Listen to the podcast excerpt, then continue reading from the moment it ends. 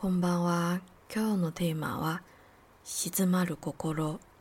何もせずに止まっているのは道端の石ころです。動いて動いて輝く石は流れ星、生きた石ころです。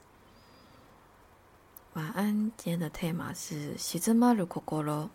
那刚刚说的那一段呢，是节录自《宇宙 Q 的宇宙兄弟》里的一段话。什么都不做，停止在那的是路边的石头；不停转动发光的石头是流星，活着的石头。那今天一样想来说的小故事，也是在印度，发生在因为跟索南有些误会摩擦而伤心难过的那天。尼玛看着我哭，再看着我走回旅馆后，我躺在床上，任由泪水与悲伤。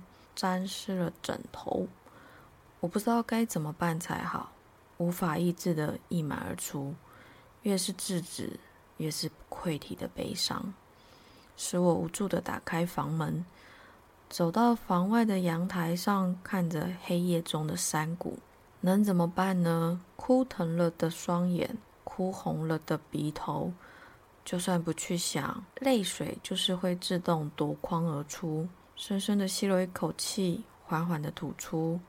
最后，我放弃跟悲伤对抗，我放弃抑制泪水，我放弃种种念头，我放弃种种记忆的片段，我放弃挣扎的让那些悲伤流经全身上下，然后走回房内，倒下，让意识消失。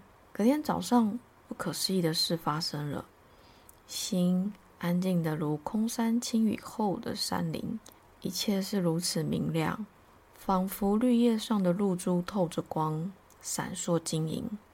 我的心下了一场大雨，洗净了所有尘埃，一切是如此宁静，如此新鲜。之后我在阅读时，看见克里希那穆提传里写着：允许生命自由的流动，而不留下任何残渣。即为真正的觉察。如果你观察过自己，你会发现心智总是在批判：这是好的，那是坏的；这是黑的，那是白的。它总是在批判、比较、衡量和算计。我们的心永远不停地产生波动。它能不能只是观察而不产生批判和算计？只是觉知而不定名？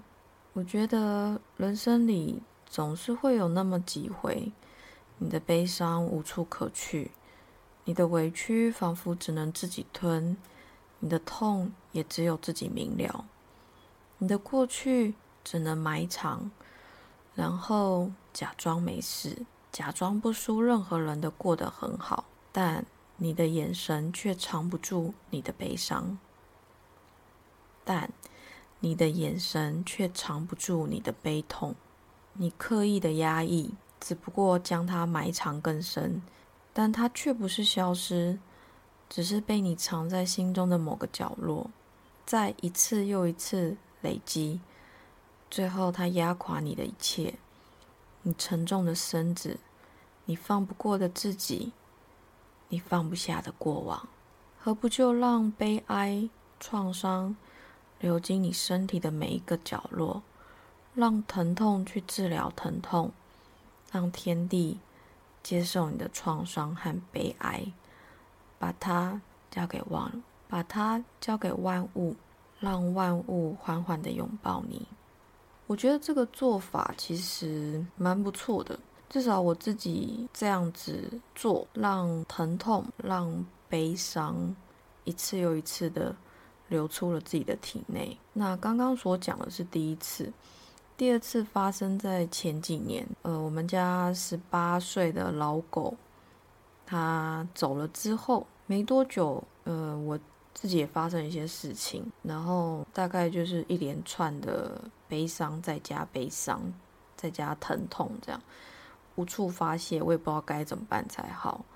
所以那一次呢，我就订了车票，跑到花莲的山上去。我去走一个叫做白杨步道的地方，走到水帘洞去。就在走水帘洞的时候，水流经我的脚，我就突然觉得好像什么开关被打开了，所有残留在身体里面的那些悲伤啊、哀伤啊、疼痛啊、记忆啊，都被山川河流冲洗带走了。